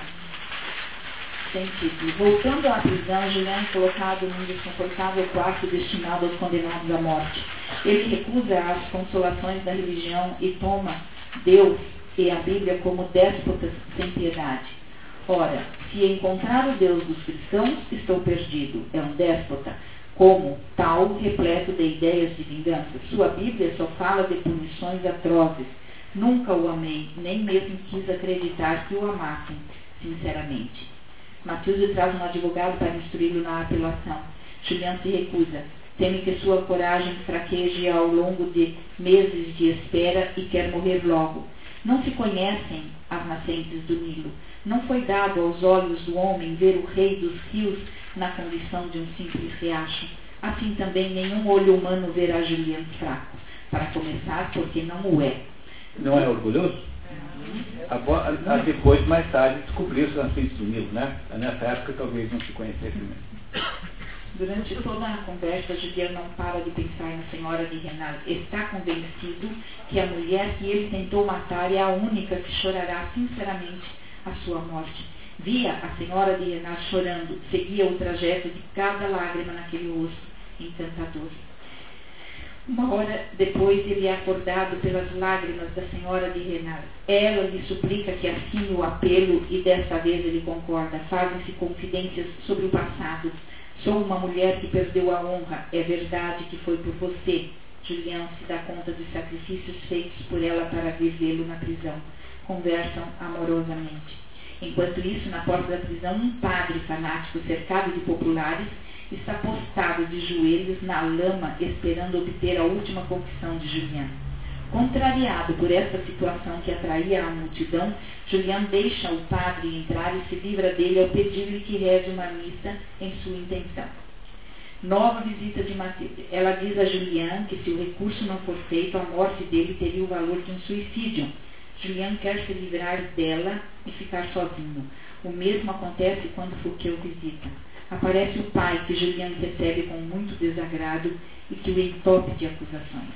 Julian contorna a situação, falando ao pai de suas economias. Finalmente, sozinho e enfraquecido pelo encarceramento, Julian faz considerações metafísicas e aspira a uma religião verdadeira e boa. No final, conclui que a única coisa que lhe faz verdadeira falta é a presença da senhora de Renan. Ai de mim! A senhora de Renan está ausente. Talvez seu marido não a deixe mais voltar a Besançon para não continuar a desonrá-lo. Contrariamente às instruções de seu marido, a senhora de Renan vem a Besançon para ficar perto de Julian. Ela o vê duas vezes por dia. Julian fica sabendo da morte em um duelo do senhor de Croisnois, que havia tomado conhecimento da verdadeira situação de Matilde e havia desafiado um detrator. Essa morte muda os planos que Julian fizera para Matilde e agora ele espera poder convencê-la a se casar com o senhor Delis, mas, deprimida pela descoberta de que Julian ama outra, Matilde vive sua própria crise. No meio desta vida calma com a senhora de Renan, Julian é ainda vítima de uma intriga de seu confessor que lhe exige uma conversão contundente para impressionar as moças de Besançon. As lágrimas que a sua conversão fará derramar anularão o efeito corrosivo de dez edições das obras límpias de Voltaire. Julian recusa-se. A senhora de Renal quer ir a Saint-Claude pedir clemência ao rei Carlos X. Julian a proíbe. Ele se prepara para seu fim pedindo a Fouquet que os seus cestos sejam enterrados na pequena gruta nas montanhas com vista para Verrières. Várias vezes, como já lhe contei, retirado à noite nessa gruta e com o olhar mergulhado ao longe sobre as mais ricas províncias da França, a ambição inflama meu coração. Era então a minha paixão. Enfim, essa gruta me é cara e não pode deixar de convir que é situada de maneira a causar inveja à alma de um filósofo. Após a execução, Matilde vem buscar os despojos, apanha a cabeça de Julian e beija sua testa. No cortejo fúnebre, sem que ninguém saiba, ela carrega a cabeça de Julian sobre os joelhos. A cerimônia envolve vinte padres e uma multidão de curiosos vindos das imediações. Todos os moradores dos vilarejos das montanhas atravessadas pelo cortejo tinham-no seguido, atraídos pela singularidade da estranha cerimônia. Mais tarde, com a ajuda de Fouquet, Matilde enterra pessoalmente a cabeça de Julian e manda cobrir de mármore italiano a gruta funerária. A senhora de Renal morre três dias depois do enterro de Julian.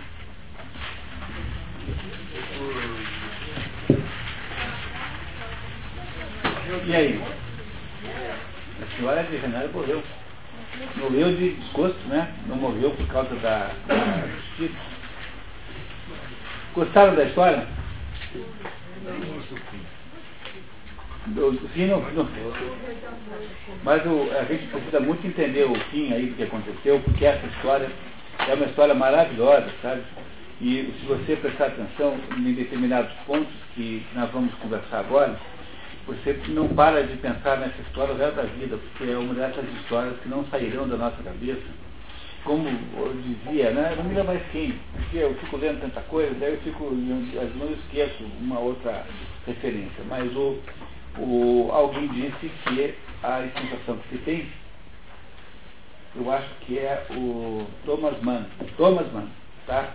dizia que a sensação que se tem é de que nunca ninguém escreveu um romance antes do, do Vermelho e Negro de Stendhal. E essa história ela é uma história maravilhosamente é, rica de possibilidades interpretativas.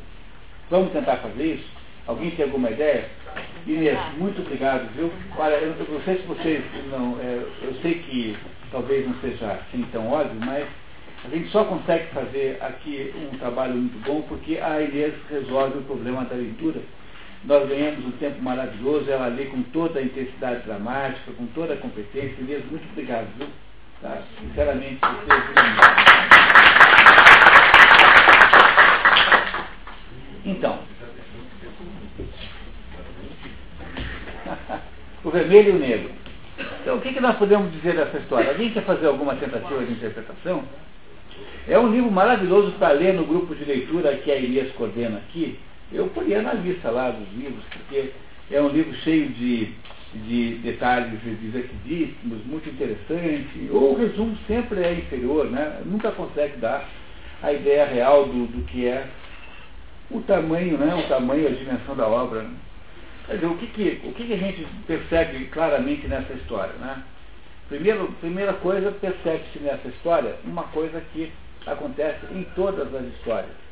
Porque não existe nenhum romance digno do nome, nenhuma obra verdadeiramente literária, no sentido próprio da palavra, que não seja necessariamente tensional. Há sempre tensões o tempo todo na obra. Que tensões que vocês imaginam agora que tem aí? A primeira tensão, óbvia, até mesmo expressa pelo título. A primeira tensão é a dúvida da personagem central entre seguir o mundo, o mundo eclesiástico e servir o mundo militar. É? Então essa tensão não tremeia todo o tempo. Não está o tempo todo ele variando entre essas duas coisas. Está, né? O tempo todo fazendo isso, não é isso? Qual é a segunda tensão que ele tem? Ah, reparem uma coisa interessantíssima sobre esse Julian Sorrel. Ele está o tempo todo oscilando entre a vida externa e a vida interna. Vida externa e vida interna, como se fosse sístole e diástole, né? Sístole, diástole, sístole, diástole. E ele começa, quando ele está no começo da história, ele está lá perdido nos seus pensamentos napoleônicos, está lá de sístole. Depois ele vai para a vida na casa da família é, de Renais. E lá ele faz a diástole. E depois ele dá tudo errado, ele vai para o seminário e faz a sístole. Depois ele tem uma oportunidade na mansão Lamole e faz a diástole. E finalmente, quando ele é preso, faz a sístole de novo. Repararam nisso? Que a vida do Julian Sorel é uma vida de sístole e diástole, vida interna, vida externa, vida interna, vida externa. Quando é que o Julian Sorel tem um pouco de consciência real sobre a vida? Quando? Na ou na diástole? Porque na ele enlouquece completamente. Né? Mas quando ele está no seminário, ele consegue refletir um pouquinho. E sobretudo quando então ele está condenado à morte, ou seja, está com a morte programada, é finalmente que ele entende alguma coisa sobre a vida dele. Né? Ele só entendeu alguma coisa sobre a vida dele quando ele estava nas portas da morte, quando a sua vida estava acabando. Não é isso que aconteceu? É isso que aconteceu? Claramente, não é? Muito bem. Qual é o problema fundamental que a personagem de Jean Sorrel tá precisa resolver nessa história? O que que Jean Sorrel quer? O que que motiva a sua vida? A conquista. Mas a conquista de Jean Sorrel é motivada por que fator? Ambição. E, sobretudo, o quê?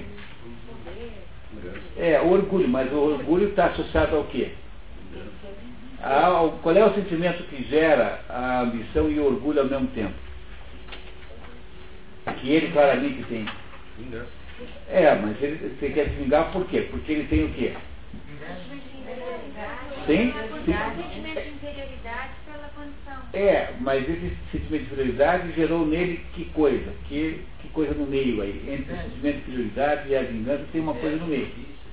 Não. Ah, uma, uma posição, ele quer, né? Ele o tem reconhecimento dos outros para com ele. o, o que, que dos outros para com ele? Reconhecimento. Reconhecimento? Bah, vocês não veem no Jean Sorrel uma- um tipo ressentido por excelência, assim? Quer dizer, ele é o tempo todo ressentido. Quer dizer, o tempo todo ele acha que ele está sendo desprezado pelo mundo. Então, o pai, a família o despreza, então ele topa sair de casa para se vingar da família. Aí ele é recebido na casa de Renato e ele então resolve eh, seduzir a patroa só para se vingar do fato de que ele lá é empregado eh, e é tratado como empregado. Né? Não é isso? Embora ele tenha níveis de orgulho do quais eles não servem, ele não vai comer com os empregados, não é isso? Depois ele eh, resolve, ele tem uma outra oportunidade extraordinária e resolve conquistar Matilde só porque ele é, sentia-se inferior, quer dizer, que, achava que aquela gente o tratava como sendo uma pessoa inferior. Ele não está sendo mobilizado o tempo todo pela, pelo ressentimento? Não é isso que mobiliza o Ju- o Juliano Sorrelli? Não é isso que ele tem? Não parece que essa é a. Não é isso? Não é isso? Quer dizer, o Jean Sorrelli é. Como é que vocês descreveriam a, a- a pessoa do Jean dizer, ele, quais são as características que ele tem pessoalmente? Bipolar? Ele é. Bom, não sei se é bipolar, mas é. Não vamos tão longe assim, né? Mas o que, que, pare, o que, que é aparentemente claro no Jean Sorrelli? Ele é habilidoso? É. Ele é inteligente? É. Ele é ressentido? É. Ele é ambicioso? Qual é a fórmula de sucesso do, do, do Jean Sorrelli, afinal de contas? Ele, por que, que as mulheres são loucas por ele? Porque ele é corajoso? Não é isso? Não é corajoso? Ele é bonito, corajoso e tem um ar de inocência. Não é isso que faz o Jean Sorrelli ser irresistível? Tá? Não é isso? Ele é bonito, corajoso e tem um certo ar de inocência, que é um pouco derivada da sua origem, da sua humildade, da sua pouca idade, enfim. Não é esse o segredo eh, do- da razão pela qual ele, ele é sedutor? Mas qual é o problema que ele tem? Quer dizer, qual é o problema central? Ele, ele é um sujeito que tem um problema central que ele não consegue resolver. Qual é o problema? Ele de ácido. Na, na, na, na diástole ele enlouquece, na sístole ele forma consciência, não é isso? Mas por que, que deu errado? Deu errado, né? Deu errado deu certo. O projeto do Juliano Sorel deu bem errado, né? Acabou tudo muito mal, não acabou? Por quê? Por que, que deu errado a vida do Juliano Sorel? Qual foi o mal que ele fez? Qual foi, qual foi a razão pela qual Na verdade, eu acho assim que ele, ele se achava assim, inteligente e corajoso como o Napoleão e, e o Napoleão Bonaparte ele, e ele sentia que as pessoas não reconheciam ele como, como tal? como tal. No entanto, é por isso que ele tinha ressentimento. Então, qual é essencialmente o problema maior, qual, qual é o grande erro que ele comete na vida, é, que é a razão do da sua destruição? Ah, porque está sendo uma coisa que ele não era. Por exemplo, ele é, ele é um sujeito que lê a Bíblia, mas ele acredita naquilo que ele lê? Não, vocês acham que ele entende o que ele está lendo na Bíblia? Mas por que, que uma coisa que me marcou, assim, por que, que na hora que ele foi entrar no seminário, ele entrou no seminário tremendo? Porque ele. Bom, aí, bom, eu não, não sei exatamente por quê, mas, é, de certo modo, entrar no seminário significaria encontrar-se com si próprio, né? Não é isso? Quer dizer, qual é o problema do Jansen? O Renato levantou um ponto fundamental aqui, que é o seguinte: ele nunca é o que ele é de verdade, não é isso? Quer dizer, ele é um padre que não é padre, ele é um militar que não é militar. Qual é o problema do, do Jean Sorrel, afinal de contas? Ele, ele não tem o quê? O que é que ele não tem? Ele não tem, não é personalidade, ele não tem uma coisa, ele não tem uma vida real. Ele não tem uma vida real. Por que, que ele não tem uma vida real? Porque não é confiável? Ele, ele não tem assim a confiança de. Ele se projeta numa situação. Ele faz ilações sobre o que pode acontecer. E ele não confia nas pessoas. que- Não, em quem que ele não confia? Em quem que ele não confia? Nele mesmo, porque ele é inteligente, ele é bonito, ele recebeu todas as oportunidades, muito mais de qualquer pessoa normal receberia, ele recebeu uma quantidade enorme de oportunidades, no entanto, ele nunca aproveita tudo isso que ele tem, que é real e verdadeiro, porque ele sempre tenta ser uma outra pessoa que não é ele mesmo. E quando você tenta, passa a sua vida tentando ser quem você não é, o resultado disso é essa desgraça que dá e morrem quantas pessoas? Morrem a Madame de Renal, desgraça a família, desgraça o marido, os filhos da Madame de Renal, gera um filho, um filho ilegítimo, desgraça a vida da Matilde, desgraça o Marquês de Cosnoir que foi defender a Matilde e morreu no duelo. Não tem uma- um conjunto enorme de desgraças que acontecem apenas porque alguém não foi capaz de viver a própria vida e passou o tempo inteiro vivendo uma vida que não era sua, porque ele pretendia, com essa vida falsa, produzir uma vingança contra o um, ressentimento que ele tem com relação ao mundo. Não é? ele passou a vida inteira dentro de um dilema. Ele não sabia se ele queria o vermelho ou o negro. Mas esse dilema é um dilema falso, porque ele não queria ser uma coisa ou outra. No fundo, ele, ele, mas o dilema é apenas aparente, porque ele não é uma pessoa com a dúvida assim, será que eu vou ser padre? Ele não, tem, ele não tem cogitações sobre se ele tem vocação ou não. Que ser padre para ele é ser como o bispo de Agde, é ser um sujeito poderoso que o ajuda a se vingar dos outros, como houve na, ficou claro naquela conversa com Altamira, quando ele diz que ele não teria o menor problema de matar todo mundo se fosse necessário. Quer dizer, ele, ele tem um problema, é um ressentimento que ele precisa resolver por algum processo de poder.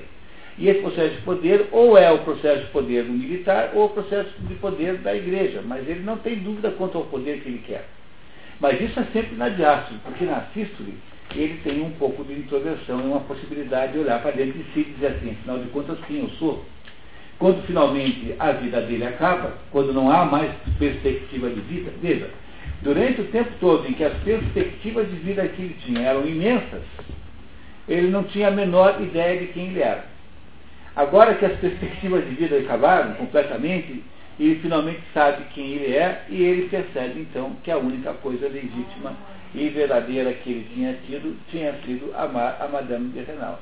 E o resto todo não tinha mais importância, tanto é que ele se nega a pedir, a apelar né, para uma instância judicial, porque ele, no fundo, no fundo, chegou à conclusão de que a única coisa que tinha feito sentido era aquele amor. E aquele, de certo modo, a morte dela três dias depois dá um tom bastante, uma, acho que foi razoavelmente romântico à história, como se aquele casamento fosse então possível numa outra esfera, no céu, digamos assim, porque a morte da Madame de Renat tem uma certa conotação de juntar os dois de alguma maneira em outro lugar, né? como se o Stendhal quisesse salvar aquele amor de alguma coisa. Não é isso? Não, não é isso que aconteceu? Não é, não é esse o problema do Julian Sorrel?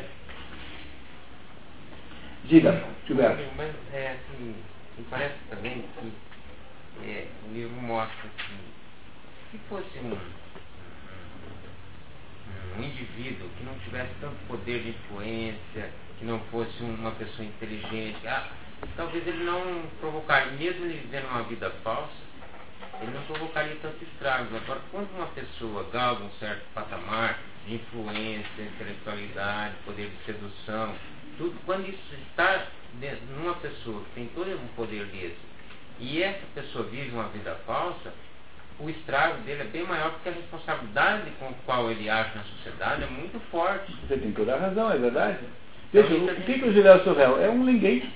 Ele não tem importância nenhuma. Ele é apenas um, um, uma, um, uma revista da província. E ele mesmo assim consegue desgraçar a vida de sete, oito pessoas. Não conseguiu desgraçar? O Munir igual do último livro que nós lemos dos demônios. É, é, que, é que os demônios lidam com a questão mais complexamente do que aqui. Mas o Juliano Sorrel, você tem toda a razão, ele parece muito com o. É que não, não há nenhuma personagem igual ao, ao, ao Jean Sorrel nos demônios, porque nos demônios você tem mais ou menos uma repartição das características revolucionárias no Kirillov, no Chatov, no, no Verkonzensky, no, no Piotr, né, Verkonzensky, filho, e também no, no, no Stravogin, também é alguma coisa assim. Quer dizer, ali o, o Dostoiévski separou as características revolucionárias por diversos personagens, mais ou menos. Não, mas como era o nome daquele que tinha o, o poder assim, de sedução das pessoas e ele, no fim ele não quis e quis voltar atrás? Stravogin. Tá? Esse Stravogin que é a pessoa, mas o Stravogin, no caso dos demônios, o que, que é? É uma espécie de libertino. É um sujeito voltado para os prazeres da vida. Esse não tem o ressentimento que tem o Julian Sorrel. Ele é apenas um sujeito que acha que a vida é uma farra e que ele tem direitos de curtir a vida como quiser. Quer dizer, ele é um sensualista. Quando ele, ele parece o com estrago, o... Quando ele viu o estrago que ele, que ele de, Mas ele tem consciência de que é assim. Quer dizer, ele parece muito com o, o Dmitry Karamazov, do livro Karamazov, dos irmãos Karamazov. Mas aqui o, o Dostoiévski, a gente tem que sempre se referenciar entre si, porque as personagens são muito parecidas entre si, né? O Julian Sorrel não tem nenhuma personagem que nós conheçamos do Dostoiévski que seja assim. Porque o Jean Sorrel, na verdade, é a origem de toda a psicologia da personagem do Dostoiévski, que é aquilo que, que está no livro Notas do Subsolo, que é um sujeito que é o humilhado e ofendido. Porque a origem de todo o processo revolucionário, da mente revolucionária, segundo o Dostoiévski, está, a origem de tudo é o humilhado ofendido. O sujeito que se acha assim, espezinhado pelo mundo, que vai desenvolvendo um ódio com relação ao mundo. Então, no, lá no livro Notas do Subsolo, cuja personagem não tem nome, nunca sabemos o nome dela, o sujeito fala assim, hoje um sujeito esbarrou comigo na, em mim na rua e eu vou uh, decidir que ia dar uma, uma, um cacete no sujeito. Obviamente não dei. e assim por diante. O sujeito passa a vida toda sendo ofendido e humilhado e ele não reage nunca. Aí ele vai desenvolvendo um ódio e esse ódio então ele canaliza para a tomada do poder.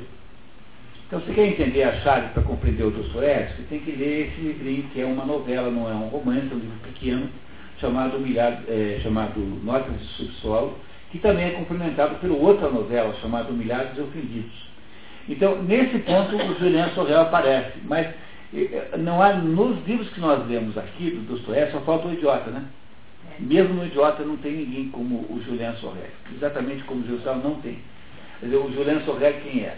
É aquele sujeito que está obcecado, está fascinado pela ideia de uma vingança contra o mundo. Porque e para que ele possa ter uma vingança contra o mundo, ele é obrigado a desprezar as suas características melhores. Ele é obrigado a desprezar todas as oportunidades que a vida traz. Preste atenção nisso.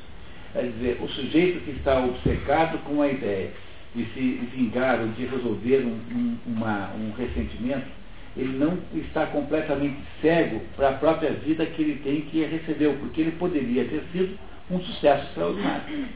Ele não percebeu as, as benesses que ele recebeu não, Ele nunca percebe nem quem ele é e nunca percebe que o mundo está entregando todas as chaves de sucesso na mão dele. Tudo pela falta de humildade, ou seja, excesso de orgulho.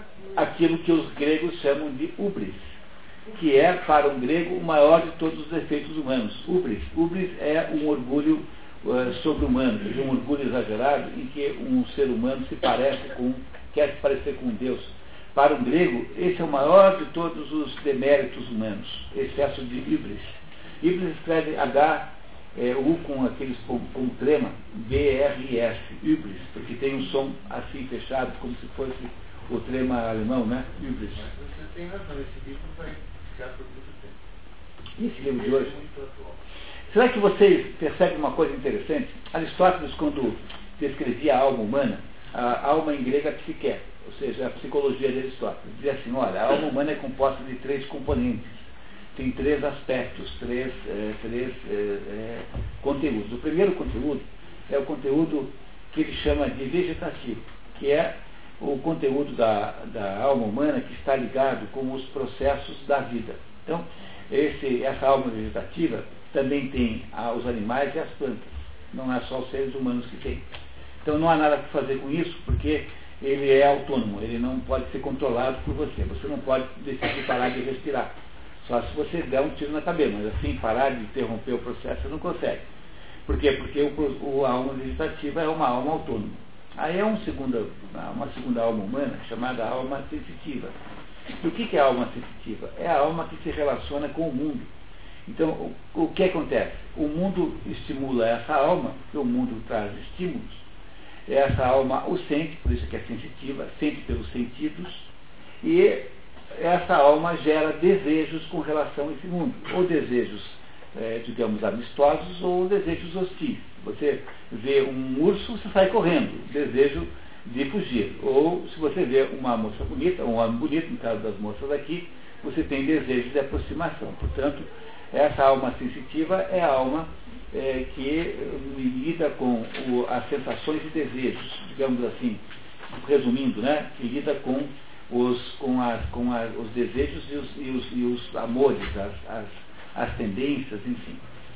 E há uma terceira alma chamada alma intelectiva. E essa alma é só humana, porque a alma sensitiva nós também dividimos com os animais. Os animais também têm sensações e também têm desejos. Então a alma sensitiva não é exclusivamente humana, também os animais a têm. E a única coisa que só os seres humanos têm é a alma intelectiva. Estou explicando para vocês um modelo aristotélico de entender a alma humana. Então diz Aristóteles assim, bom, a alma intelectiva ela tem cinco funções. A primeira função é a função chamada é, bom, e, cuja tradução é cuja tradução é sabedoria, é, sabedoria prática. Tá? Sabedoria prática. E o que é sabedoria prática? É você lidar com a alma sensitiva. Quer dizer, quando a alma sensitiva propõe desejos que são exorbitantes, é preciso que algum pedaço da sua existência diga assim, pô, peraí, mas não vou fazer isso, não dá para fazer isso. Tá? Isso está errado, não vou fazer isso. Há um, um segundo, uma segunda função da alma, que é a alma, a função tecné, a capacidade que a nossa mente tem de produzir coisas, organizar coisas e produzi-las. Há uma terceira função que se chama episteme, que é a capacidade de demonstrar um raciocínio. E uma quarta função chamada nous, que é a capacidade de perceber a verdade, que é o espírito, perceber intelectualmente o espírito. E, finalmente, quando você junta o nous com um episteme, tem uma coisa chamada sofia, que é a sabedoria. Sabedoria é a capacidade de pensar racionalmente, iluminada pela verdade. Não é isso? Então, Aristóteles dizia que o que caracteriza uma vida humana bem vivida é manter a alma sensitiva, que é aquela dos desejos, sob controle da alma intelectiva. Qual é o problema do Juliano Sorreal? Ele só tem alma sensitiva. Ele não tem alma intelectiva. Ele não é capaz de fazer um raciocínio verdadeiramente sobre o seu futuro. Ele é um sujeito obcecado por uma ideia de ressentimento, portanto, de uma ideia de retribuir ao mundo com, é, com, com, com, na mesma medida que ele julga que o mundo o esteja tratando. Compreenderam por que, que ele desgraça a sua própria vida? Desculpe, você tinha uma pergunta, né? Já passou? Não. Não. Eu estava associando com id ego e superego. Alguma ligação tem, mas não é a mesma coisa, tá? Cuidado, porque, porque o, é que o, o na verdade o, o conceito do ideal de superego é um conceito muito mais associado à ideia de que existe um subconsciente, existe um consciente e há um superconsciente. Não é isso? Um super, se há um subconsciente, tem de haver necessariamente, por contraste, um superconsciente, porque não tem cabimento e só existe para baixo, tem que haver por cima também. Mas essa ideia não é do mesma natureza que essa que você está dizendo, porque Aristóteles está, na verdade, dizendo que é um escalonamento de funções da alma.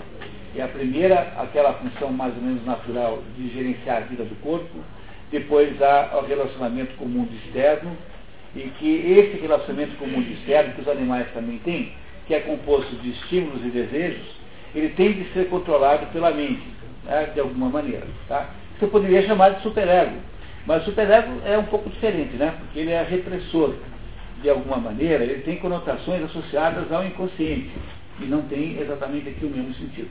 Esse é um processo. Aqui, aqui, ele morre com quantos anos? Ele, ele morre praticamente com os 20, 20 né? é. Então, isso assim, que ele era assim, tipo, um, jovem mesmo até, poderia dizer ainda adolescente, né? Ah, sob alguns critérios. É, como, assim, pode, pode até dizer que ele como se diz, só se deixa envolver pelas emoções. Ele ainda não tinha uma, uma maturidade ainda. Ah, você tem toda a razão. É por isso que você não deve pedir opinião adolescente, porque adolescente só tem vida sensitiva. Porque se eu tenho vida sensitiva, adolescente tende a ser egocêntrico. E quem, quem tem só vida afetiva é egocêntrico. E se você é egocêntrico, você não tem muito como julgar situações fora de, de você. Quer dizer, a conclusão de que o Julian Sorrel é um pouco adolescente é perfeitamente legítima, é isso mesmo, ele é também um pouco adolescente. Mas é sobretudo alguém que por não ter capacidade de perceber quem é, ele conduz um monte de gente para uma tragédia fingindo ser aquilo que ele não é.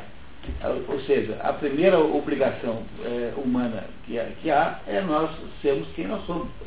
Aceitarmos o fato que nós somos quem somos, que é o que diz Dom Quixote que diz assim, eu sou quem, eu sei quem sou eu. Né? O sujeito que era maluco, né? O que não era louco? Era, mas o, o sujeito que é louco diz assim, eu sei quem sou. Portanto, pelo menos nesse ponto, ele não era louco. Porque o Dom Quixote está associado a essa ideia de alguma maneira. Porque o Dom Quixote é um sujeito que está errado sob o ponto de vista da terra, mas ele está certo sob o ponto de vista do céu. Quer dizer, o, o Dom Quixote pode ser louco sob algum aspecto, mas sob o ponto de vista de saber quem ele é, ele não tem nenhuma dúvida. Ele é uma, completamente maduro nisso. Ele sabe quem ele é. Pode não servir para esse mundo, a forma que ele é, mas ele é assim. Quer dizer, há sempre um sacrifício e há sempre uma, sempre há um sacrifício e um investimento que você tem que fazer para ser quem você é mesmo. Ser quem a gente é implica sempre num sacrifício. Eu não estou aqui dizendo que não é para ter ambição, porque o problema do, o problema do, do Julian não é que ele seja ambicioso demais, é que ele é ambicioso em torno de uma, de uma agenda de ambições que não são, não são ele mesmo. Porque não há nenhum mal em ser ambicioso. Ser ambicioso é, é legítimo. Não haveria nenhum problema em ser ambicioso. Mas o problema é que ele não está querendo ser abade, não está querendo ser vigário, não está querendo ser cardeal, bispo, enfim, o que for, ou usado, porque ele aprecia essas coisas em si próprio. Quer dizer, o problema do, do, do Juliano Sorrel é que ele não, não sabe quem ele é. Não é isso? Ele, pela pouca idade também, não tinha a personalidade dele ainda formada. Ou ele ia, ia se tornar esquizofrênico, sei lá, ou ele ia continuasse de é, é verdade, mas veja só, expandindo da situação do Juliano Sorrel, Deixa eu contar uma coisa para vocês. Em inglês tem uma maneira de ver isso que, que é, resolve o problema. Então eu vou te falar. Eu nunca falo palavras aqui em inglês, né? Mas é só para ficar claro isso. Em inglês você tem que escolher se você vai ser someone ou vai ser something. Algo ou alguém. Entenderam o problema que o Juliano Sorrel tem que resolver? Mas, mulher, a situação dele foi agravada pela, pelo tratamento que ele tinha na família dele, né? É isso que eu queria Sim. colocar, do esporte profissional, né? A gente está discutindo que ele era muito novo. Só que isso é um processo evolutivo, não é? Um processo evolutivo até colocação da alma, vegetativa, sensitiva, não é um processo mais ou menos evolutivo? Bom, poderia ser, poderia não ser. É. A questão de saber se ele é 100% culpado ou não é um argumento típico para o seu advogado de defesa. Mas Quer dizer, como entendeu? ele foi cortado tão é, precocemente da raiz familiar, tinha uma história inicial de tanta rejeição, Bom, tá certo, mas aí nós estamos debatendo o mérito ou demérito das suas próprias ações. Estamos fazendo aqui uma análise jurídica do assunto, como se a gente estivesse julgando o Juliano Sorrelli. Mas não é isso que o livro está nos contando. Porque o livro não é um livro de um, de um caso judicial. O livro está apenas nos mostrando que a pessoa que age desse jeito como ele age, seja qual for a razão pela qual ele age assim, porque sempre haverá alguma razão misteriosa, né? Uma vez um sujeito me tentou me convencer que os empresários são empresários porque quando eram são crianças eles ouvem da mãe que a mãe uma, uma expressão de insatisfação com relação ao pai e aí então eles ficam imaginando como é que faz para a mãe ficar feliz eh, economicamente. Então eles ouvem dizer que os empresários é que são ricos, então ele resolve ser empresário apenas como uma espécie de exercício do complexo de Édipo. Então, mas ele não palestra sobre isso. Então, vocês compreenderam que, de certo modo, a, a razão pela qual ele é assim, sobretudo porque ele é uma, uma, uma personagem de ficção, é bastante secundária no contexto da análise um daqui. é. Sim, claro. Sim, claro, mas isso não reduz a, a importância do coração do que ele está dizendo, que é o fato que você precisa saber, no fundo, se você quer ser alguma coisa, se quer ser alguém. Porque se você está apenas procurando ter uma existência pautada por algum cargo, por alguma importância aparente social, se você não está preocupado com a sua própria existência, então você não está preocupado em ser quem você é. E se você não é quem você é, o que você vai produzir no médio e longo prazo é o desgraçamento de todo mundo que está em volta de você. E esse é o problema central que o Stendhal gostaria que nós entendêssemos aqui. Que nós deveríamos ter pelo menos essa sinceridade fundamental para com nós mesmos.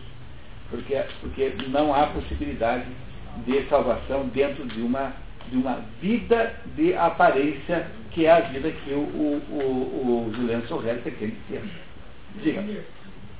Essa, essa questão de um ponto de vista de classes ou de castas, que ele representa, de repente, o lado religioso, a primeira casta, o militar representa a segunda casta. Também dá para fazer uma leitura disso daí? Dentro, da, dentro do contexto histórico da época? É, não dá, porque o Julian Sorrelli, ele não sabe quem ele é de fato.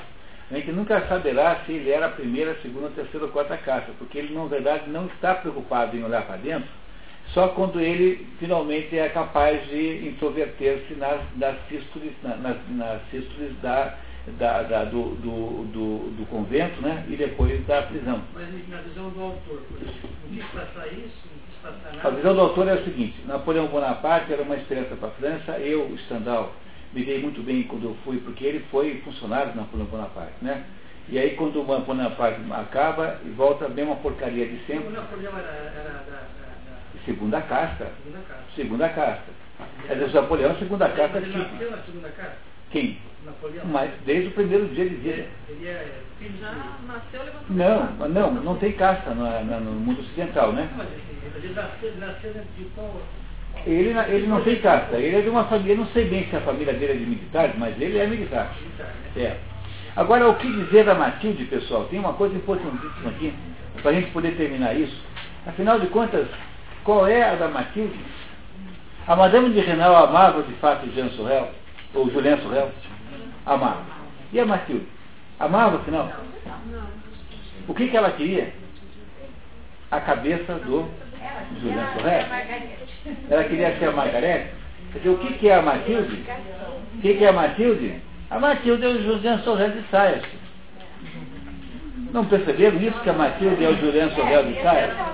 Ela quer ser apenas o quê? Ela quer viver uma fantasia de uma mulher eh, heróica que se apaixona por um fulano que morre, cuja cabeça ela preserva. Quer dizer, a Matilde só queria o quê? Viver uma espécie de fantasia eh, de uma vida que não era dela né, uma saída daquele mundo que lhe parecia tedioso, vivendo uma fantasia, e para isso ela precisava de um homem que agisse com ela de uma maneira meio, meio sadomasoquistamente. Né? Ela tem para com Julian Sorrel uma relação sadomasoquista, de alguma maneira, né, com, com Julian Sorrel. A primeira pa- aparição dela no livro, ela já admira uma pessoa que foi condenada à morte. É? Porque a Matilde é, faz a fantasia contrária. Ela vive num mundo de falsidade, que é o mundo que ela desenha como sendo, que o seu próprio nome diz, que ela é Matilde Margarita. Quer dizer, ela é, na verdade, a própria Marguerite que precisa viver uma vida assim. E o Julien Sorrel é a única possibilidade, mas ela não amava de verdade e tinha toda a razão. O filho da Madame de Renal ia gostar muito mais, é, é, a Madame de Renal ia gostar muito mais do filho dela do que ela mesma porque ela iria precisar de uma outra pessoa agora para fazer outro papel eh, monumental para frente, para poder viver sempre uma outra emoção. Ela acaba com. Não, não sabemos, né? Porque, porque ela cai em desgraça social em seguida, porque ela é mãe solteira naquela época. eh, de um homem que, que foi eh, condenado à morte por ter atirado numa mulher, ela, ela é causadora indireta da morte do Marquês de Cosmoar, da desgraça política do seu pai, porque afinal. É, mas isso é apenas é o, é o mesmo prazer que ela tinha quando, quando ele tentou matá-la. Então é uma espécie de adrenalina na hora. E quando acabar a adrenalina da cabeça? Ah, não sei. A Matilde não se dá muito bem nessa história também. Ninguém se dá bem nessa história. A única possibilidade de você ver algum sucesso de alguém é de você imaginar que o Juliano Sorrel e a Madame de Renal se encontraram no céu. Mas isso já será um arrobo eh, romântico que talvez nem mais, nem mesmo a mais delirante romântica do presente faria, de verdade. Não é isso? Ô, Munir, Oi. quando a gente leu aquele pedacinho que o, o Julian viu a notícia do cara que tinha morrido, eh, você acha que de alguma forma eh, ele conduziu a vida dele para aquilo? Não que era pra gente. Não, acho que não conduziu, mas é, a vida é cheia de avisos, né? Você nunca sentiu que, de repente, você, você pa- passa por uma situação e você percebe que o seu futuro está ligado àquilo? A vida fica te dando avisos. E aquilo foi um aviso que ele recebeu.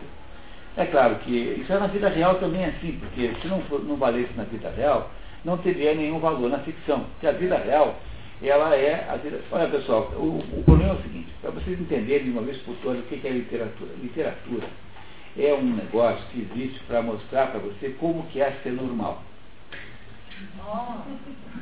Entendeu? Entendeu? Como, como é que você faz para como é que você faz para saber como é que é normal? Você se defrontando com os anormais maluquinhos que são esses sujeitos. Porque você só consegue entender o que é normal quando você percebe como, se- como é que os anormais funcionam. Então a literatura foi inventada para mostrar para a gente como é que a gente é normal, como é que é um ser humano normal.